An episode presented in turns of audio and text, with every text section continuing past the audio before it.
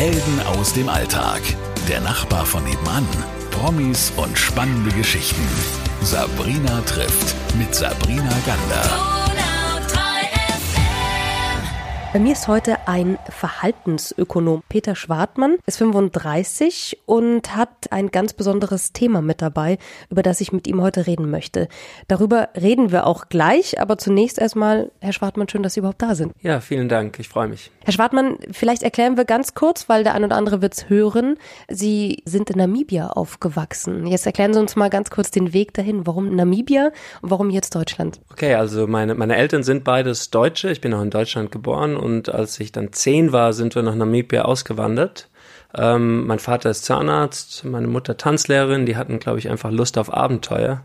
Und ich bin dann über Kapstadt, wo ich studiert habe in Südafrika und Toulouse, wo ich meinen Doktor gemacht habe, zurück nach Deutschland gekommen.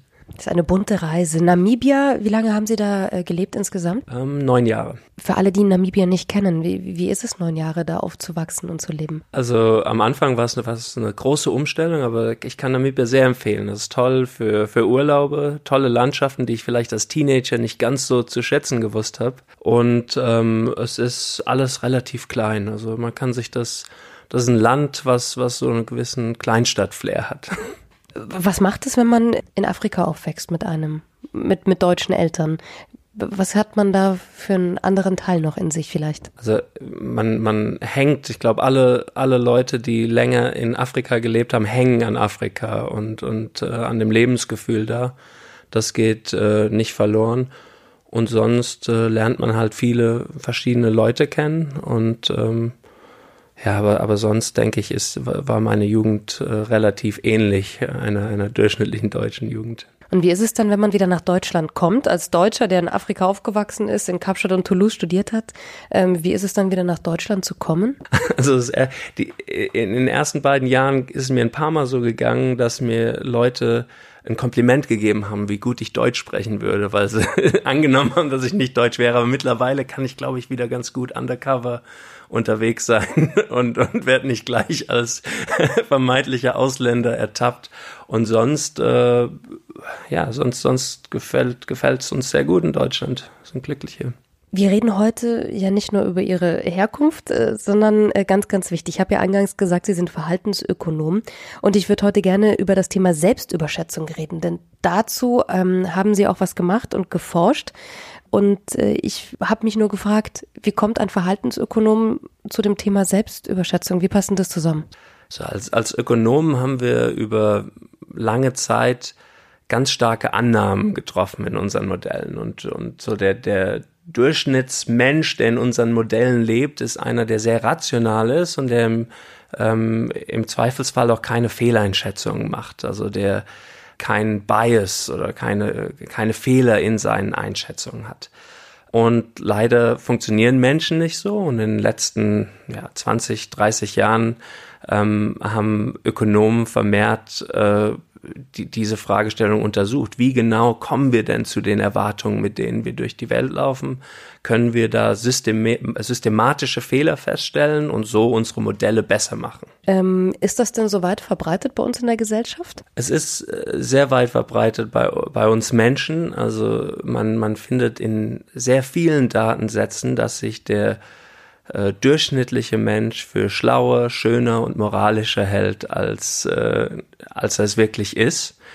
Und es ist aber natürlich auch so, dass Leute rum, rumlaufen, die Pessimisten sind, aber im Durchschnitt sind wir tatsächlich optimistisch. Können wir es mal äh, gendern, sagt man so schön? Sind das mehr Männer, die sich selbst überschätzen oder mehr Frauen oder ist das ausgewogen? In den meisten Studien, die es dazu gibt, sieht man, dass Männer tatsächlich die sind, die eher zur Selbstüberschätzung neigen und Frauen eher auf der realistischen äh, Seite angesiedelt sind. Aber woher das kommt, wissen Sie nicht. Woher das kommt, nein, das ist, äh, da, da, da könnte ich nur drüber spekulieren. Ich glaube, da haben wir, haben wir noch nicht so viele gute Erklärungsansätze für. Aber wir wissen, was es für, für Konsequenzen haben kann. Also eine Konsequenz ist natürlich, dass ich mich, wenn ich weniger selbstbewusst bin, eher, eher den Wettbewerb scheue und äh, das kann äh, zu Problemen führen, wenn's, äh, wenn ich Karriere machen will in Bereichen, wo Wettbewerb ein extrem wichtiger Bestandteil ist. Also da, da hilft dann manchmal die Selbstüberschätzung einfach, die, diese Stellen und diese, diese äh, Führungspositionen zu attackieren und für sich einzunehmen. Also es kann hilfreich sein, sich ein bisschen selbst zu überschätzen, weil man vielleicht dann auf der Karriereleiter Sprünge macht. Es kann aber auch zu Fehlern führen, ne? wenn man eben diese Selbstüberschätzung so gar nicht wahrnimmt an sich. Und wir sind ja mit Ihnen jetzt im, im ökonomischen Bereich.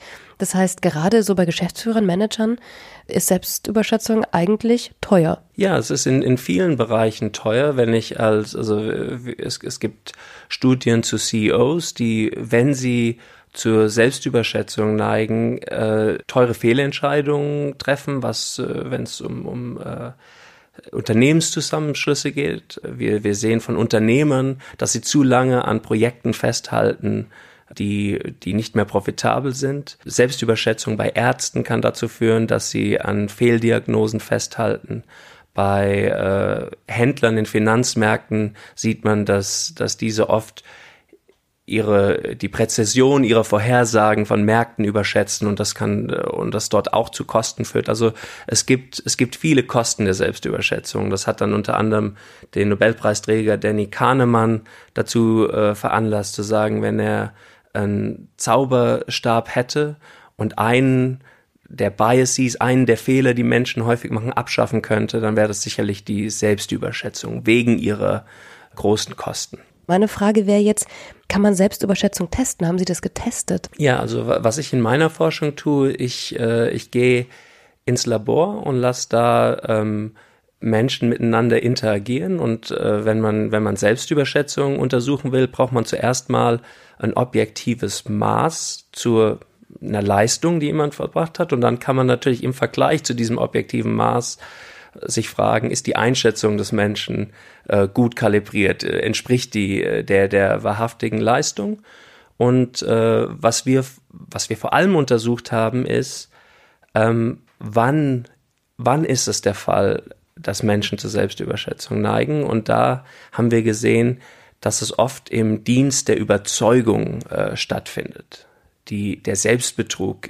Das sehen wir in einem Experiment, wo wir manchen Probanden gesagt haben, oh übrigens, nachdem ihr euch jetzt selbst einschätzt äh, und, und sagt, wie gut ihr denkt, dass ihr in diesem äh, Intelligenztest abgeschnitten habt, kommt ihr in ein Interview, wo ihr jemand von eurer Leistung überzeugen muss. Das war die eine Gruppe und die andere Gruppe hat diese Information nicht bekommen und musste sich einfach so in dem Intelligenztest einschätzen. Und wir sehen, dass die Selbsteinschätzung der Leute, die diese Möglichkeit, jemand anderen von sich zu überzeugen, erwartet haben, auf einmal äh, signifikant in die Höhe gegangen ist. Also es ist, es ist, es scheint so zu sein, dass die Erwartung, jemanden von mir überzeugen zu müssen, mich zum Selbstbewusstwerden verleitet. Das kann man wahrscheinlich auf sämtliche Ebenen ziehen. Ich denke es mal so an Dating-Plattformen, oder? Wo die Leute sich auch gerne größer, besser, dünner machen, äh, äh, ist sicher auch ein Teil der Selbstüberschätzung. Würden Sie sagen, dass Leute wie Boris Johnson, Trump, äh, diese ganzen, naja, schillernden Persönlichkeiten, die uns gerade umgeben, auch an Selbstüberschätzung leiden? Das ist natürlich eine ganz schwere Frage, weil wir können nicht in Donald Trumps Gehirn reinschauen, auch in Boris Johnsons Ge Gehirn nicht, aber was unsere Forschung uns vermuten lässt, ist, dass es gerade in Bereichen wie der Politik äh, so ist, dass Selbstbewusstsein besonders hilft. Also was wir auch in unseren Experimenten festgestellt haben, ist, dass Probanden, die wir selbstbewusster gemacht haben, indem wir ihnen Feedback gegeben hat, äh, haben das gesagt und ihnen gesagt haben, ihr wart super in dem Test, also ganz, ganz grob gesagt mal, ähm, dass selbstbewusstere Probanden dann auch überzeugender gewirkt haben. Also in der ein, äh, von anderen äh, Teilnehmern im Experiment als besser, objektiv besser eingeschätzt wurden. Ähm, das heißt, das Selbstbewusstsein hilft uns auch dabei, andere zu überzeugen. Und das ist dann natürlich eine sehr wichtige Qualität als Politiker. Also die Vermutung lässt sich anstellen, Beweise haben wir dafür natürlich nicht. Da lächelt er in sich rein. Wir haben vorhin darüber geredet, das kann Unternehmen ziemlich viel Geld kosten, wenn sich da gewisse Herren oder auch Frauen manchmal selbst überschätzen. Jetzt denke ich mal, ist ja, Sie sind Wirtschaftswissenschaftler, Ihr Ansatz wahrscheinlich, Sie haben das publik gemacht, das Thema, und forcieren das ja auch. Gehen Sie damit dann an Unternehmen ran? Also hilft das jetzt irgendwie? Sagen die Unternehmen, super, Herr Dr. Schwartmann, kommen Sie zu uns, testen Sie unsere, unser C-Level? Ähm, ich habe keinen Kontakt mit Unternehmen bis jetzt gehabt äh, zu dieser Fragestellung. Dazu muss man fairerweise auch sagen, dass, dass wir uns hier noch im Gebiet der Grundlagenforschung äh, bewegen. Also die, der Frage, warum sind wir denn eigentlich so oft optimistisch oder uns, uns selbst überschätzend? Und jetzt um das dann wirklich im Feld und in Betrieben anwenden zu können, müssten wir, müssten wir erst ein, ein, viel detaillierteres Bild malen und das, das sind jetzt die nächsten Schritte. Also wir sehen das ja, Menschen neigen zur Selbstüberschätzung und es ist so, dass es uns überzeugender macht und es ist so, dass sie genau dann zur Selbstüberschätzung neigen, äh, wenn Überzeugungskraft von Wert ist. Aber inwiefern das jetzt auch in der Wildnis draußen, also außerhalb des Labors, alles der Fall ist, das, das müssen wir noch untersuchen und da sind wir auch dabei. Und dann als nächster Schritt würde man dann auch versuchen, an, an Unternehmen heranzutreten und wirklich, äh, und wirklich nach Maßnahmen zu suchen, um eventuelle Kosten davon zu, zu minimieren. Wir haben vorhin mal ganz kurz gesagt, es kommt auch ein bisschen daher, dass die Leute so an sich glauben müssen. Ist es vielleicht auch, ich sage jetzt mal, ein Trend dieser Zeit, dass man eine Selbstüberschätzung an den Tag legen muss. Ich denke jetzt an Social Media, ich denke an diesen, diesen Leistungsdruck. Was habe ich, wer bin ich, was erlebe ich? Kommt das vielleicht auch ein bisschen daher oder ist Selbstüberschätzung zeitlos? Oh, das ist eine, das ist eine sehr interessante Frage. Ähm, ich ich habe mir da noch gar, gar nicht so viel Gedanken drüber gemacht, aber kann, kann man dem, aus dem Stegreif äh, versuchen, das jetzt zu tun. Ich glaube, dass es auf jeden Fall so ist, dass, dass dieses äh, sich projizieren zu müssen, einen Einfluss auf die Selbsteinschätzung hat. Dass man vielleicht, wenn man, ähm, genau, wenn man das, das äh, positive Image auf Facebook und Instagram bewahren muss, dass man da vielleicht anfängt, selbst dran zu glauben. Ähm, als vielleicht verwandtes Beispiel, wir haben eine Studie durchgeführt in einem großen Debattierturnier. Und da ist es so, dass den Debattierern zufällig ihre Position zu einer politischen Debatte zugelost wird und die Leute, die jetzt zum Beispiel ähm, für die Regulierung von großen äh, Technologiekonzernen argumentieren mussten, die haben dann auch wirklich dran, angefangen dran zu glauben, dass diese äh, Regulierung wichtig ist, haben angefangen mehr an Stiftungen zu geben, die äh, für diese Regulierung einstehen. Das heißt, man hat sie quasi zufällig dazu veranlasst, sich auf eine Seite des Themas zu begeben und sie haben angefangen, diese Seite zu le leben. Und ähnlich ist es vielleicht auf Instagram, wenn wir wenn wir diesen Anreize haben, dieses positive Bild von uns äh, zu projizieren und, und das zu leben, vielleicht fangen wir dann an, selbst dran zu glauben. Aber Untersuchungen dazu kenne ich noch nicht. Wenn wir es jetzt mal so zusammenfassen, würde ich sagen, ist so der Leistungsdruck von außen äh, erfordert irgendwie eine, eine Selbstoptimierung und irgendwann glaube ich selber daran. Oder ist das jetzt so zusammengefasst? Genau, so würde ich es zusammenfassen, ja. Selbstüberschätzung. Ich finde, das hängt auch so ein bisschen manchmal auch mit dem Narzissmus vielleicht zusammen. Also ich glaube, da ist die Trennung sehr, sehr schwer. Es ist aber auch manchmal gut. Das haben wir vorhin nur ganz kurz angesprochen. Das heißt, eine Selbstüberschätzung beflügelt vielleicht hier auch den einen oder anderen, oder?